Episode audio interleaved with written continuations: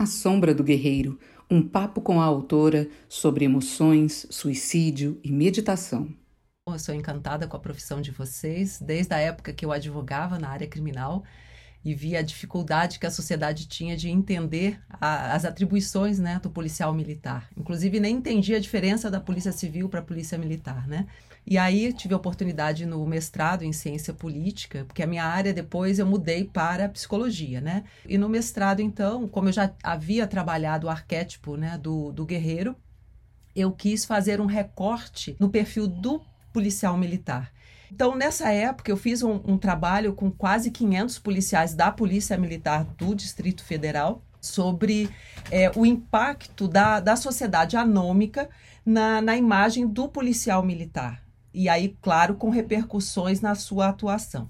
E foi interessante quando eu fui descobrindo assim alguns elementos que a gente depois pode relacionar com a questão do suicídio também. Então, aqui hoje, assim, focando na questão do suicídio, eu vou fazer uns links com a pesquisa e também com o momento histórico que a gente vive, né? Porque realmente a gente se, se assusta com os números de suicídio. Agora, claro, com a questão da pandemia também tem, tem tido um aumento nesses suicídios. Mas aí vem a pergunta: quais as razões né, do suicídio? Se a gente pegar na teoria de Durkheim, Durkheim fala de quatro, quatro grandes tipos né, de suicídio que então seria o suicídio egoísta, que é aquele que, por exemplo, uma pessoa com depressão, é, que está focada às vezes na, somente nas suas questões, não aqui é, fazendo nenhum juízo de valor sobre essas questões, ela pode então ter uma, uma tendência a cometer esse suicídio, por quê? Porque ela não está integrada com, com esse todo que de repente deu uma regulação a ela, deu um significado a ela. Então, o universo dela restrito é, ilimitado passa a ser o mais importante para ela. Então, ela acaba maximizando qualquer problema. Mas aí, se a gente pega que essa depressão foi causada por uma ruptura numa relação afetiva, um divórcio, né, uma separação, enfim, é, aí a gente já tem uma, uma, uma coisa que Durkheim fala do suicídio anômico, porque as instituições, de uma, de uma certa forma, a instituição profissional, as igrejas, as famílias, elas acabam sendo elementos que amparam, protegem, dão significado, ordenam a vida da pessoa em sociedade.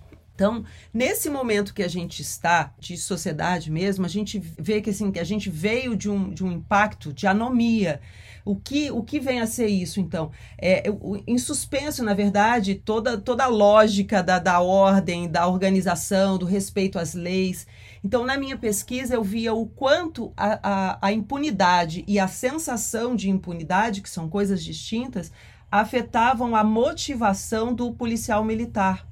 Então veja, se o policial se arrisca diariamente por algo que não tem significado mais para ele, Quer dizer que a vida dele não tem significado?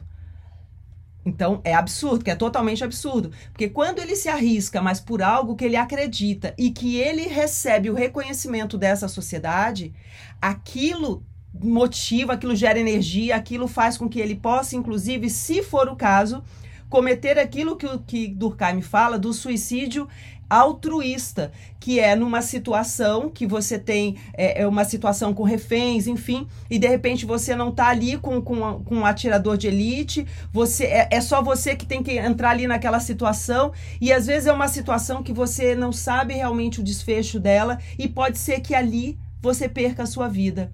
Nesse sentido, ou seja, você tem o reconhecimento de que aquilo é possível de acontecer e você se coloca em sacrifício para a causa que você acredita. Então, esse é o suicídio altruísta.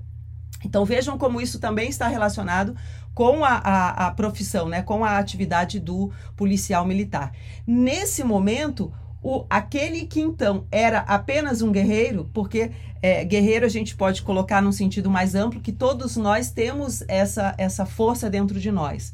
Só que o policial militar, de uma maneira né, geral, ele acaba manifestando mais é, elementos do arquétipo do guerreiro. E entendam aqui, quando a gente fala arquétipo do guerreiro, as pessoas pensam, ah, é para ir para a guerra, é o combate e tal. Não é isso, é aquele que realmente luta por uma causa.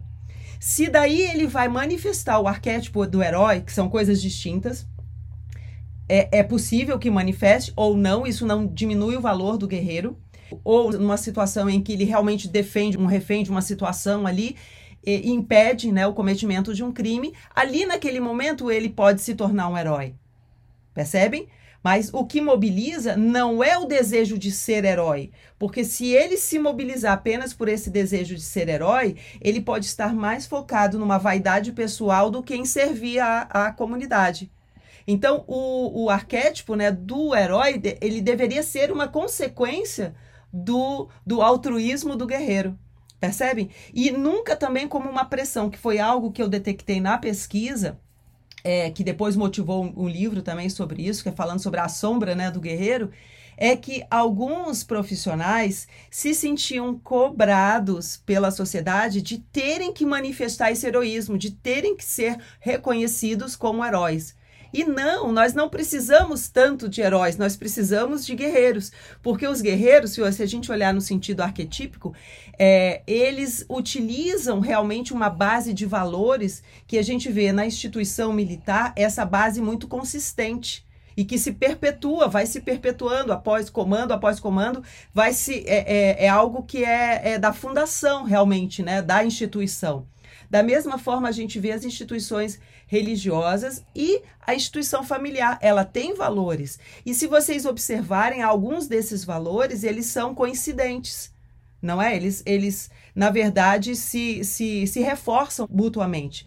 E quando a gente pensa na ideia de prevenção, tanto ao suicídio, que é a autoviolência, quanto à violência né, direcionada a uma outra pessoa, a gente acaba pensando na importância de trabalharmos a prevenção. Então, aí, claro, a necessidade de entender o que leva uma pessoa a cometer suicídio. Então, Durkheim, ele parte de uma, de uma, de uma percepção, de uma, de uma, vamos dizer assim, toda a, o foco dele é no fato social, é na sociedade. Então, ele parte do macro para o micro, que é o indivíduo. Ele não partiu da, da. Ele não fez um estudo a partir do indivíduo, né, causando nessa sociedade. Tá? Isso aí já é da, vamos dizer assim, do universo da psicologia, mas são, são é, é, vamos dizer assim, disciplinas que se somam para a gente compreender o impacto né, de um sobre o outro e vice-versa.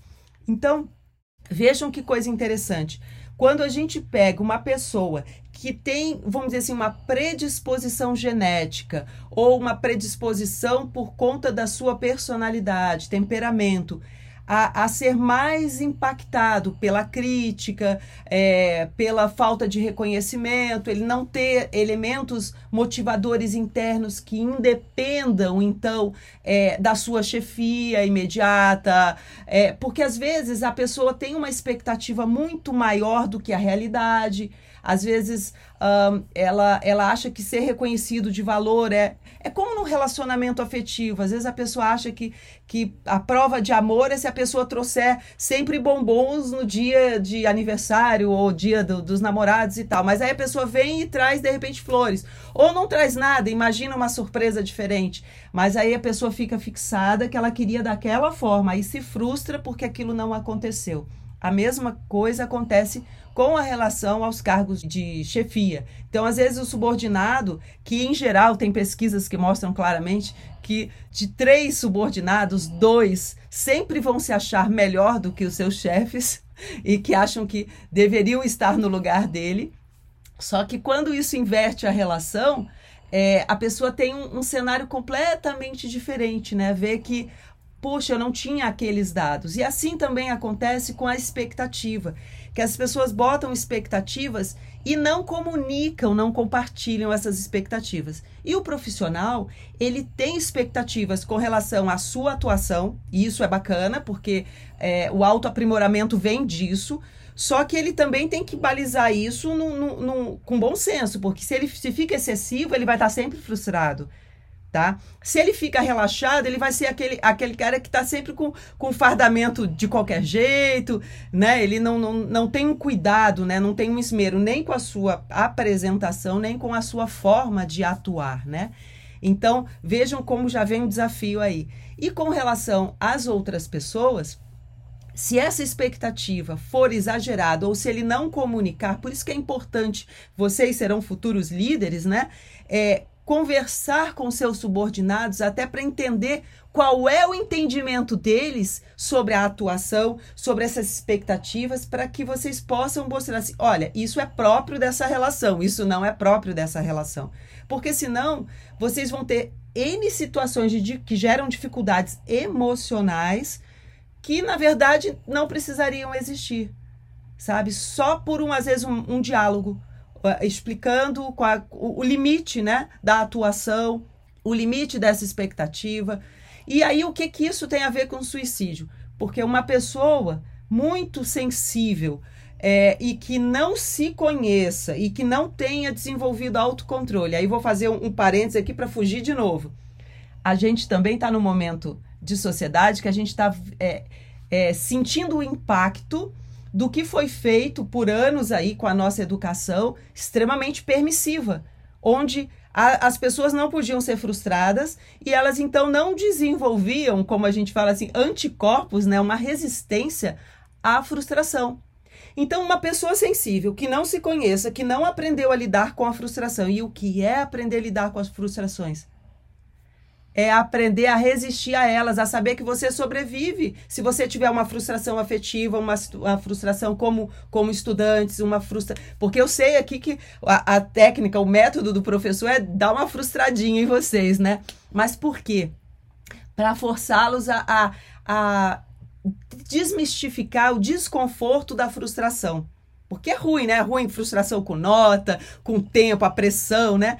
Mas quando você vai vendo que você sobrevive a isso, que você consegue se reorganizar, isso vira uma força interior para frustrações maiores. Então, quando a gente pega uma pessoa que comete o suicídio egoísta ou o suicídio anômico, porque não está se sentindo pertencente a essa sociedade, a gente não pode responsabilizar somente a, a, a sociedade. Existe um movimento que é da sociedade, tá? dessas instituições, e existe um movimento que também precisa ser do indivíduo. Então, aprender a se perceber, reconhecer suas emoções, aquelas que são desconfortáveis, é, aprender a controlá-las. Né? O que é controlar para muita gente, principalmente quando a gente trabalha o arquétipo do guerreiro na figura do policial militar, é negar as emoções, né? De uma maneira geral né? As mulheres podem, podem dizer isso, né? Que elas observam mais isso. As mulheres têm mais habilidade de lidar com as emoções. O homem não. Ele já tem que travar, esconder, não pode mostrar emoção demais. Eu me lembro quando eu dava aula no TechSop, é, que foi um convênio da Universidade Católica com a Polícia Militar do Distrito Federal. Lá nós tivemos a oportunidade de dar aulas para quase uns 3 mil alunos, né? Por aí. Eu sei que vários desses, desses policiais militares que já tinham, olha, muitos anos de carreira, peguei vários com 20 anos de carreira, 25 anos de carreira, e, e eles tinham essa concepção de que tinham que negar as emoções. E isso os fragilizava. Porque se você nega essa emoção, aonde é que você vai colocar? Emoção é energia, gente. Emoção é, é vida, é movimento. Agradável ou desagradável, ela é emotion, né? Motion, movimento.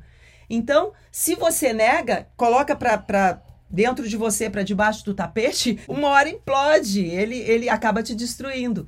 Então, não adianta negar as emoções. Então, como prevenção ao suicídio, é o reconhecimento dessas emoções e o trabalho com elas. Então, eu me lembro que, que eu colocava muito a importância de, nas instituições, ter um espaço em que as pessoas pudessem falar sobre as suas emoções. Então, vejam, olha que coisa séria. Você vai para uma ocorrência. E numa ocorrência há troca de tiros. E você, pela primeira vez, alveja uma pessoa e ela morre, ela vem a óbito. Como é que você fica com você? Porque nós, biologicamente, não fomos. É, é, vamos dizer, a nossa constituição ela não é para matar o outro. Então, naquele momento, há uma ruptura interna, há alguma coisa que acontece. Independente de qual religião você tem, ou se tem religião ou não. Porque biologicamente nós não fomos feitos para isso, tá? Então você vai precisar trabalhar com essa emoção. E se você vem de uma tradição religiosa e de repente se sente como se fosse estar em oposição a ela, que foi outro dado que eu também percebi na pesquisa. Às vezes a pessoa sente que está em oposição a ela, ou às vezes sente que a sua atuação está em conformidade com a sua religião. Então, são dados interessantes. Porque quando a gente pensa em prevenção, a gente tem que unir essas coisas. O policial, ele não é uma máquina. Eu me lembro que quando a gente tinha civis e militares juntos, eu cansava de falar para os estudantes, né, para os meus alunos, que é, policial é gente. Gente, é pai de família, é filho, é irmão, é namorado, é marido, é, né, é esposa. É uma pessoa de carne e osso. Que é uma visão que a sociedade tinha de maneira distorcida, porque se falava muito de contingente, né? Então, como se vocês fossem números desalmados, né? Só números, né? Só a matrícula de vocês, né? Então, eu gostava muito de, de combinar isso para que é, tanto diminuísse o preconceito do policial militar sobre a sociedade e a sociedade civil também tirasse o seu preconceito com relação ao policial militar. Porque era uma época que a, a, veiculação na mídia era sempre negativa. Era sempre pegando aquele erro do policial, aquele policial que de repente distorcia da, do, do seu batalhão. É, ainda é, infelizmente, né? Mas enfim, a gente está acreditando que pelo menos isso possa mudar, né?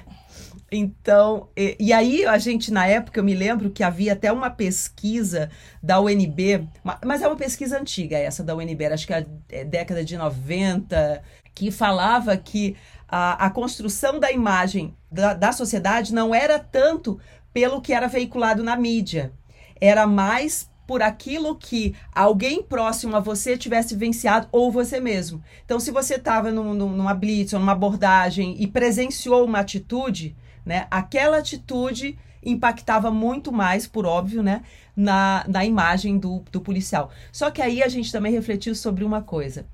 É, a sociedade tem uma expectativa equivocada do policial, porque acham que vocês, que o fato de vocês serem educados, uma polícia para a paz, uma polícia comunitária, é uma polícia é, é, que tem que ser o tempo todo mansa, fala manso. E tem abordagens que você vai ter que ser enérgico, enfático. E aí a, a sociedade, o que acontece? Interpreta equivocadamente esse enérgico como se você estivesse sendo mal educado. E se você precisa fazer a revista, e aí, a pessoa se sente invadida. Natural. Que, primeiro, quem é que gosta de ser parado no seu direito de ir, ir, e vir? Mas vocês são autoridades. Então, a autoridade, primeira coisa, precisa aprender a lidar com a raiva do outro, né? Então, claro, naturalmente que vai haver incompreensão natural. Não quer dizer que a pessoa esteja demonizando a figura do policial e nem o policial demonizando né, a figura do outro que ele está revistando, que em princípio é neutro, mas é suspeito, né? Então precisa ter certeza, né? Então, como essa pessoa vai lidar com tudo isso? E aí vamos colocar isso, a pessoa, não só o profissional, né, mas essa, esse profissional no ambiente familiar se o ambiente familiar for desestruturado, porque uma das coisas que nós vimos na pesquisa é o quanto a família era importante para o policial, porque era uma época que ele se sentia em despertencimento com relação à, à instituição, porque era uma época que reclamavam muito de não terem é, o, o, reconhecimento, talvez, das suas, da, da, da, da chefia, enfim, ou do próprio governo. Então, assim, era o despertencimento com relação ao Estado o despertencimento com relação à sociedade. Então, o que restava? A família. Vejam, se com essas pressões todas ele não tem uma família estruturada, e não importa que modelo de família seja, mas que seja uma família coesa, que dê consistência em termos de amparo, né, de valores, é, isso o deixa mais vulnerável ainda a essas pressões emocionais. Então vejam, aí ele se separa, né? Ou ela se separa do, do, do companheiro.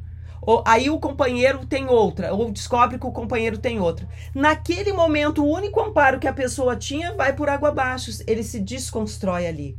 Então, olha como a base né, do nosso desenvolvimento humano com relação a reconhecer as emoções e saber lidar com elas, vai nos ajudar a lidar com essas situações catastróficas. Porque, claro, toda ruptura sacode a gente, vira a gente cabeça para baixo. E às vezes a gente tem ruptura com relação à primeira situação, às vezes, que você tem, em que a sua vida é colocada em risco ou que você precisa alvejar uma outra pessoa. Então, ali há uma, uma situação. Ou uma situação, então, em casa, ou situação com chefia, porque às vezes tem, ou entre os seus pares, porque às vezes também acontece. Então, tudo isso pode deixar a pessoa mais vulnerável para, vamos dizer, se ela tiver essa predisposição ao suicídio também, à depressão, tá? Então, sim, só coloquei um panorama geral, a gente acabou nem falando de todos os, os, é, os aspectos né, do suicídio. Tem o suicídio fatalista, o suicídio anômico, o suicídio altruísta e o suicídio egoísta. Então, o fatalista seria aquela situação em que você é, tem uma, um, um, uma excessiva pressão, um excessivo ordenamento, um ordenamento injusto. Porque às vezes as pessoas pensam que o ordenamento, que a gente vinha né, de um momento que, que questionava tudo que era ordem, tudo que era disciplina, tudo que era hierarquia. E se a gente fizer uma reflexão sobre a nossa biologia, o nosso corpo tem hierarquia, o nosso corpo tem disciplina, rompe, rompe por muito tempo a disciplina no seu corpo, com relação à alimentação, à boa oxigenação, sono, para você ver como é que o seu raciocínio fica. Então, olha, olha só, se a gente então fizer uma, uma analogia com relação ao que acontece no nosso corpo, imaginar que a sociedade é um grande corpo também, esse corpo social, pensem nisso, porque quando a gente vai falar de prevenção, a gente precisa focar, né, entendendo essa, essa relação. Então, vocês imaginem, no período da escravidão, aquele ordenamento era totalmente injusto. Então, essas pessoas poderiam cometer suicídio. Esse suicídio, dentro da denominação de Durkheim, seria considerado, então, o suicídio fatalista, que é o oposto do anômico, tá? Então, a anomia, ela fala do pertencimento, da estrutura, de, quer dizer, na verdade, seria o oposto, tá? Mas é no sentido assim, quanto maior o pertencimento, menor a anomia menos vulnerável essa pessoa para o suicídio anômico, mais resistência ela tem para lidar com ruptura de casamento, de, de profissão, qualquer situação que seja. Então vejam a importância da instituição profissional para dar suporte a essa pessoa com relação ao pertencimento, porque às vezes na ruptura afetiva ele não tem mais o pertencimento na família, em casa a, a situação está toda é, desestruturada. Então é ali que ele vai encontrar significado. E isso é importante, porque isso é um elemento de contenção da autoviolência, da autoagressão. Então, fechando aqui, com relação a, ao suicídio altruísta, ele seria o oposto do, do suicídio egoísta com relação a, a, ao hiperindividualismo. A gente vem também de um momento histórico de muito individualismo, ou não? Não é verdade? Era tudo assim. É, é você que faz, é você que tem que ser o melhor, é você isso, é você que aquilo. E agora, com a pandemia, o que, que a gente está vendo? Um movimento voltando para o enfoque é, é, de solidariedade, de visão do outro, sabe? De, de cuidado com, com a sociedade de uma maneira geral. Então, você está saindo do seu conforto, eu diria conforto entre aspas, porque. É, é um conforto relativo. Porque quando você começa a desenvolver esse outro lado da solidariedade, você pode ter até um desconforto, porque você vai tirar do seu para ajudar uma outra pessoa, só que o que você recebe é tão maior e isso acaba sendo um preventivo também do suicídio. Porque quando a pessoa. Isso tem eh, já pesquisas em Harvard mostrando a importância da felicidade. Já ouviram falar disso, né? Para adolescente, se você fala do direito à felicidade, ele vai achar que é fazer tudo o que ele quer. Se você pensar no direito à felicidade na visão profissional, é ele ter tudo que é o mais adequado para que ele tenha uma boa atuação e que tenha o menor risco possível, né? E isso vai lhe trazer satisfação, com certeza. E quando a gente é, pensa, então, né, nesse ato de solidariedade, na algo que a gente vê muito nas instituições militares também, esse espírito de corpo que ele é necessário, é, isso também é preventivo porque isso, é, vamos dizer assim, permanece dentro de você como uma sensação boa, como aquilo que você não esquece de ter ajudado um, um companheiro seu, de ter né, ajudado uma pessoa que precisa mais do que você. Então, lá em Harvard, eles comprovaram que a felicidade, é, esses elementos que constituem a felicidade, a que ficava mais permanentemente gravada, não era você ter ido para aquela festa fantástica, ter comprado o carro do ano, ter conquistado aquela pessoa, viajado para aquele país, mas é, é, era a habilidade de ter feito outra pessoa feliz. Isso ficava para sempre em você. Por quê? Vocês imaginam por quê? Porque mexe com a sua autoestima. Mas com a autoestima legítima, com aquilo que, que te dá significado. Porque quando você compra o carro, carro que você sonha, a moto que você sonha, Você pode até achar, nossa, isso mexe com a minha autoestima. Não, isso mexe com a sua vaidade, são coisas diferentes. Completamente diferentes.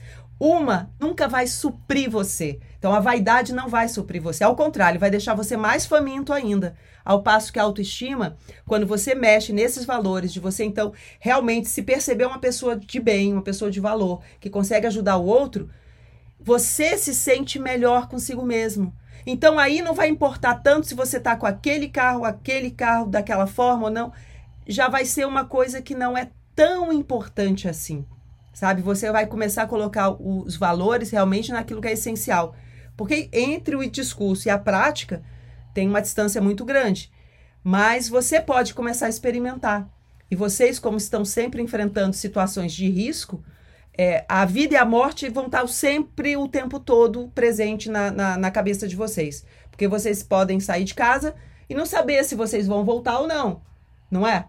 Isso é um questionamento. Isso, e isso precisa estar confortável dentro de vocês. Ah, tá. Esse é o, o quarto livro. É, é, o primeiro foi sobre a alma de guerreiro, né, que é o arquétipo, de maneira geral, o arquétipo do guerreiro. E esse aqui foi a sombra do guerreiro.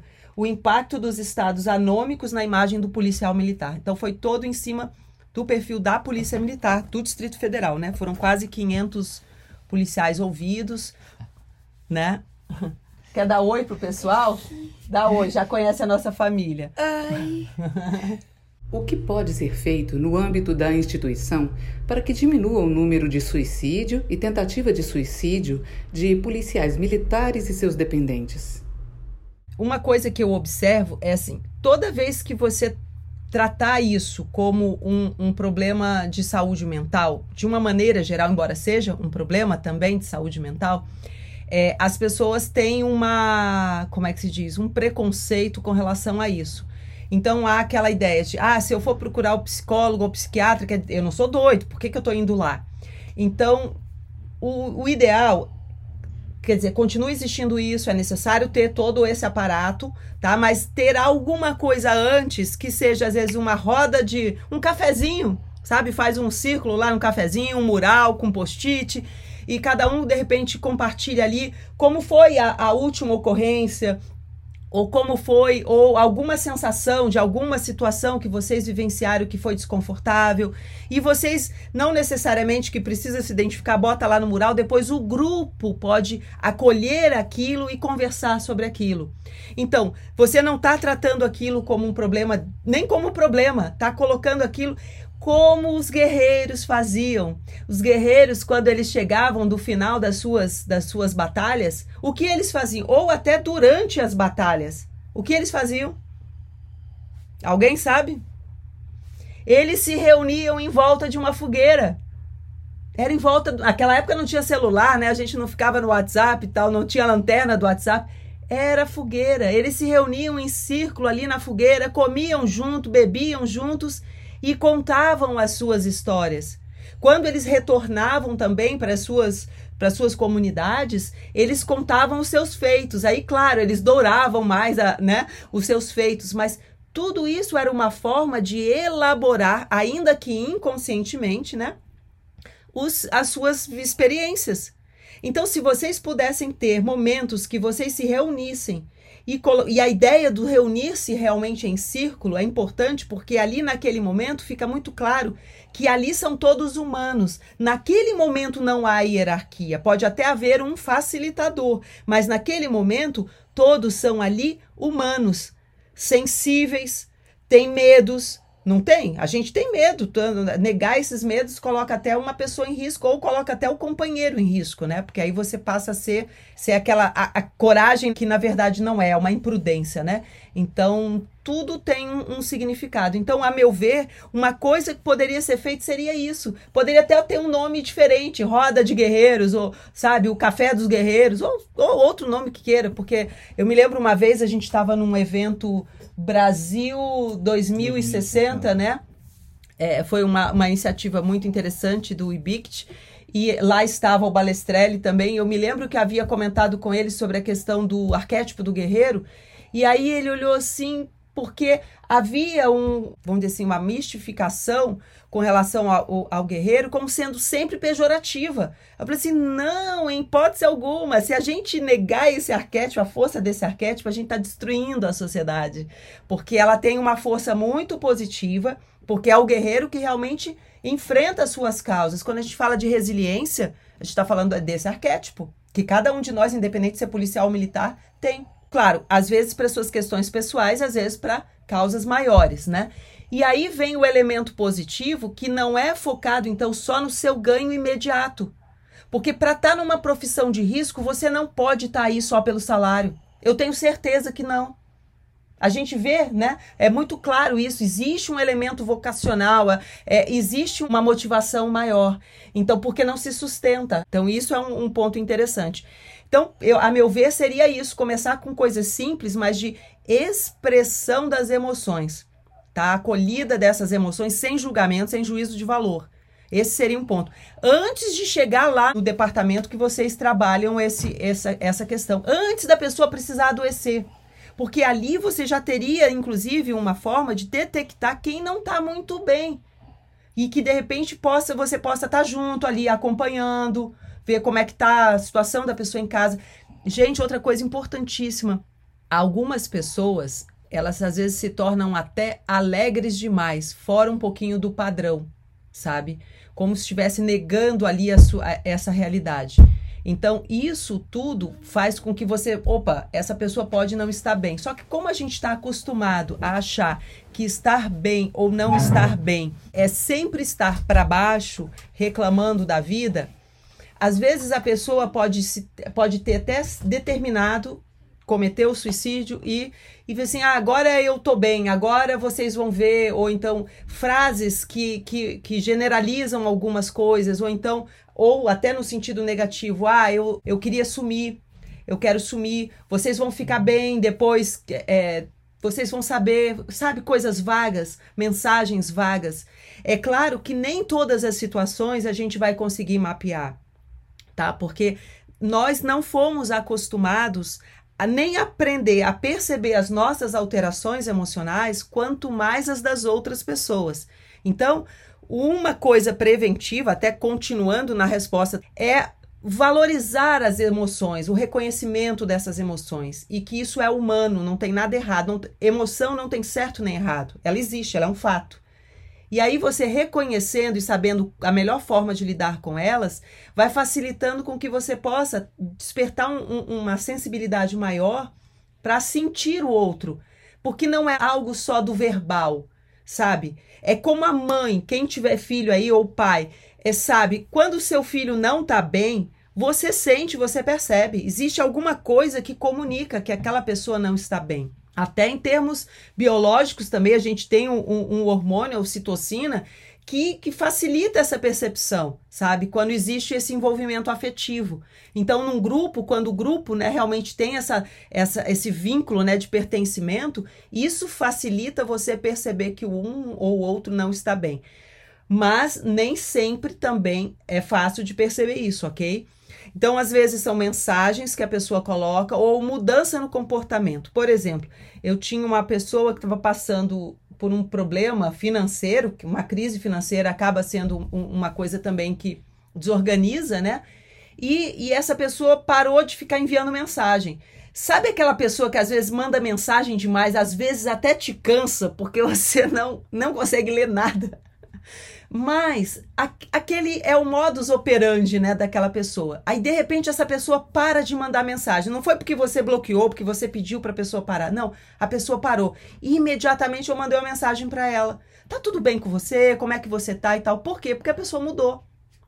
Então, esse é um sinalizador. Então, a pessoa muda o hábito, muda o hábito de sono, às vezes muda o hábito de alimentação, o, o hábito de. de na, nas redes sociais. Então, é uma forma de você tentar só que há pessoas que, mesmo você tentando, elas vão dizer: não, tá tudo bem. Então, assim, vamos lá. Padrão feminino de, de ouvir a resposta: tá tudo bem. Tá tudo bem para o padrão feminino? É. Vamos perguntar de novo: será que tá tudo bem mesmo? Quase que com certeza não está tudo bem. Padrão masculino de ouvir o tá tudo bem. Tá tudo bem. não tem mais nada a fazer, né? Normalmente é assim, né? Que nem briga de, de relacionamento afetivo, né? O, o homem acha estranho, vê que a mulher tá meio assim, e aí pergunta, tá tudo bem? Aí ela fala, tá tudo bem. Ele sai, tá tudo bem, porque no raciocínio objetivo do homem, tá tudo bem.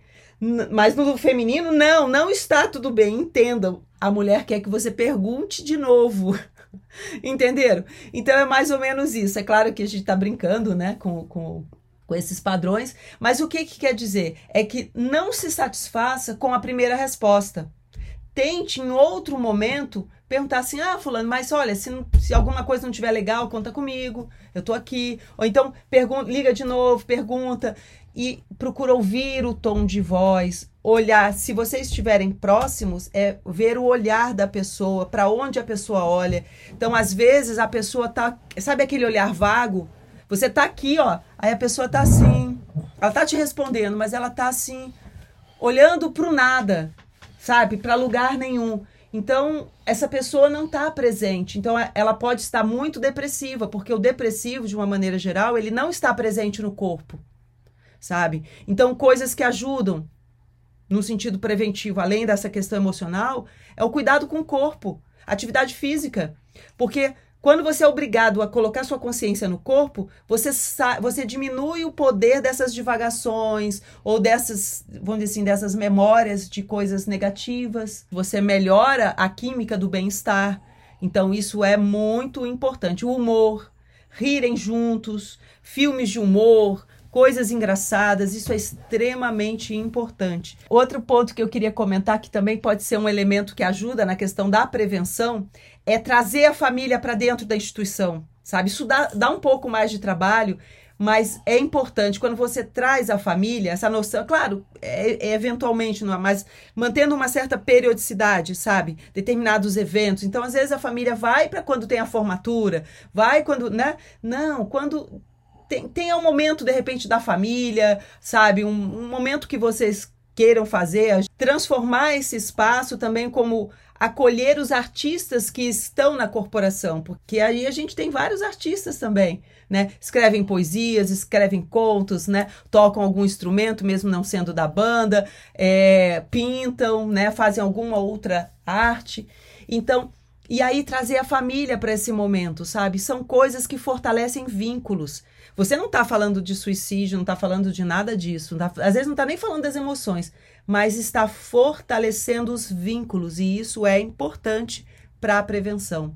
É, isso é próprio do arquétipo do guerreiro. Aí a gente retoma lá os samurais.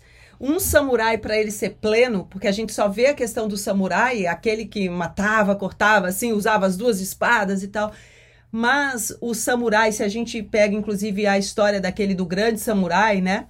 é, você, você vai ver que ele tinha um treinamento de meditação, de arte, aprendia a, a caligrafia, né? Que é um, nossa, extremamente elaborado, aquela caligrafia, né? Japonesa. Então, tudo isso, o desenho, né?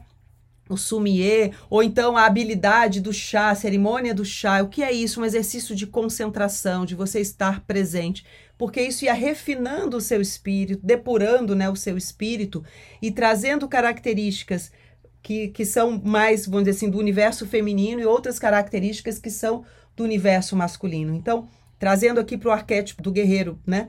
É, você tem a espada. A espada é o elemento fálico, obviamente o elemento que se reporta à agressão, a, a, ao corte, né? É, ao elemento masculino. E você tem ali a bainha da espada, que é o elemento feminino, que é a contenção, é o amor, é a adequação, a justiça. Então, aquele corte sem o amor, sem a justiça, ele fica impiedoso. Então, um guerreiro que não é treinado, né, com as duas características, né, as femininas e as masculinas, e aí ele, ele, ele pode se desenvolver uma pessoa, na verdade, que corrompe, viola totalmente o, o, o sentido do arquétipo, né? Então, ele vai para o lado negativo.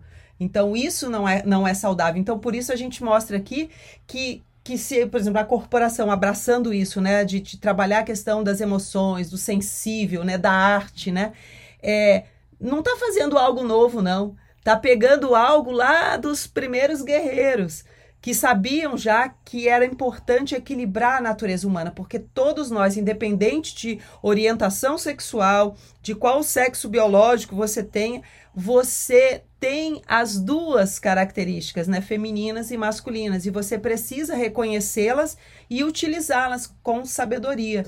Aí sim você tem um equilíbrio, aí sim você tem uma maior é, assertividade sobre a sua ação, maior autocontrole sobre as suas emoções. Então, o Musashi, né, que é o, então esse grande samurai, ele, num período que ele ficou preso, ele ficou meditando. Entenderam isso? Então, você imagina um samurai meditando? né? Então, quando a gente fala de meditação, às vezes, para o policial militar, isso é algo extremamente importante, porque é uma forma de ele acalmar essa ansiedade, porque se você vive com ansiedade crônica, você vai adoecer. Então, o que acontece? Na ansiedade crônica, aí só terminando, que eu já me alonguei muito, eu queria falar só 10 minutos, né? Com relação à ansiedade. É, é, que às vezes você tem suicídios que são por impulso. Então a pessoa às vezes não tá dando mostra, ela não tá, algo não tá legal, mas ela tem um temperamento mais explosivo, mais impulsivo. Então, às vezes ela é desafiada por uma outra pessoa, às vezes é uma situação de ruptura e tal. Ah, não, você não tem coragem. Ela para mostrar que tem coragem, ela vai e tira a própria vida. Tá? Às vezes é uma situação assim de, de, de rompante, né? Então isso precisa ter cuidado. Então, quando você consegue manter a sua ansiedade sob certo controle, porque dizer que não vamos ter ansiedade, gente, isso é burrice. Não existe isso. Ansiedade, energia para ação. Então, assim, é, você vai dar uma palestra, você vai dar uma aula, tá aqui, professor perguntando, às vezes chega assim e bota aquele suspense. Eu vou fazer uma pergunta, e aí escolhe um, aí que mexe com aquela adrenalina, né? Então, isso faz parte da vida, isso é bonito, não tem nada errado, mas você precisa sentir e administrar, sentir que você sobrevive a isso. E não deixar isso ficar crônico. Porque se ela fica exagerada e de maneira crônica, isso vai te adoecer, isso vai gerar uma patologia no teu sistema, nas tuas relações também, na tua atuação profissional, por óbvio. Então, esse é um, um, cuidado, tá? Então, a meditação, ela ajuda a gente a equilibrar esse nível de ansiedade. Porque quando você fica, então, extremamente ansioso, você fica mais vulnerável a uma, por exemplo, a reagir mal numa agressão. Tá no trânsito, alguém te fecha, uma agressão. Se você tiver sob estresse, fatalmente você vai reagir mal. Então, melhor a gente manter o estresse dentro de um limiar aceitável para que você não reaja mal. Porque qualquer um de nós, isso eu falo, qualquer um sob estresse crônico pode fazer besteira e se arrepender depois. Porque nessa hora do estresse, você está funcionando com a parte né, do cérebro que atua como, como é o reptiliano, né? Ele funciona só estímulo-resposta. Bateu, valeu. Foi agredido, você reage. Então, nesse momento do estresse, assim, você não atua com os seus valores e ainda mais distante você está da sua espiritualidade. Então, vale fazer exercícios respiratórios para você sempre se manter no estado de calma. Agora, muita gente pensa que fazer isso é só na hora que você está estressado, na hora que você recebeu aquela fechada ou um comunicado ruim e tal, alguém falou mal com você e que você vai respirar fundo naquela hora e vai dar certo. Veja, às vezes pode dar certo, mas não é não é isso. O treinamento preventivo é todos os dias, antes de você, por exemplo, sair para trabalhar, sair para sua aula, retomar suas atividades, é você fazer o quê? Você respirar fundo por alguns minutos, dois minutinhos que você já respire de uma maneira consciente, ritmada, você já diminui o seu nível de ansiedade. Então você já retoma o seu dia com mais clareza. Não fica só focado, tô atrasado, ou ah, eu tenho que fazer isso. Não, você está presente. E aí você vai fazendo as coisas na medida em que elas vão sucedendo-se e não antecipando, né? Então, fechando agora, nada de colocar a mente lá na frente ou lá no passado. Porque realmente a prática diariamente é aí que você vai adquirir realmente um, vamos dizer assim, um caráter preventivo, né? É, e esse controle ele não vem intelectualmente. Não é só a gente entender que precisa ter, é um treino diário. É um treino. É como atirar. Não precisa treinar várias vezes para você realmente entender a arma, entender a sua respiração, para o alvo, qual distância e tal. Senão você não consegue, né? A mesma coisa com relação à emoção. Porque às vezes as pessoas têm muitas dúvidas com relação à meditação, com relação à sua religião de origem, né? Assim, a gente faz de uma maneira utilizando a base científica para você, na, da, da sua forma, na sua tradição, porque os órgãos públicos, de uma maneira geral, nem querem que a gente toque nesse aspecto, mas eu sempre falo, a pessoa precisa poder perguntar sobre isso, né? Porque embora sempre eu dou o caráter científico, meu foco é assim, mas a gente pode ajudar cada qual. E, e, eu falo isso porque fiz isso na Universidade Católica por alguns anos, antes de nos mudarmos para o Rio. A gente fez o projeto lá Meditação no Campus. E a instituição é católica, mas obviamente os, os colaboradores, os professores são é, cada um na sua tradição. E ali eu procurava ajudar as pessoas dentro do, do viés religioso delas, embora pra, tinha agnósticos, tinham ateus também praticando a meditação. Por quê? Porque realmente quando a pessoa parece quando ela entende o sentido, ela pode tirar melhor proveito, tanto profissional, tanto na vida acadêmica, quanto também na sua tradição religiosa. É nesse sentido, tá? Tô, tô aí para somar com vocês. Obrigada, gente. Proconsciência, inspirando a busca, compartilhando o saber.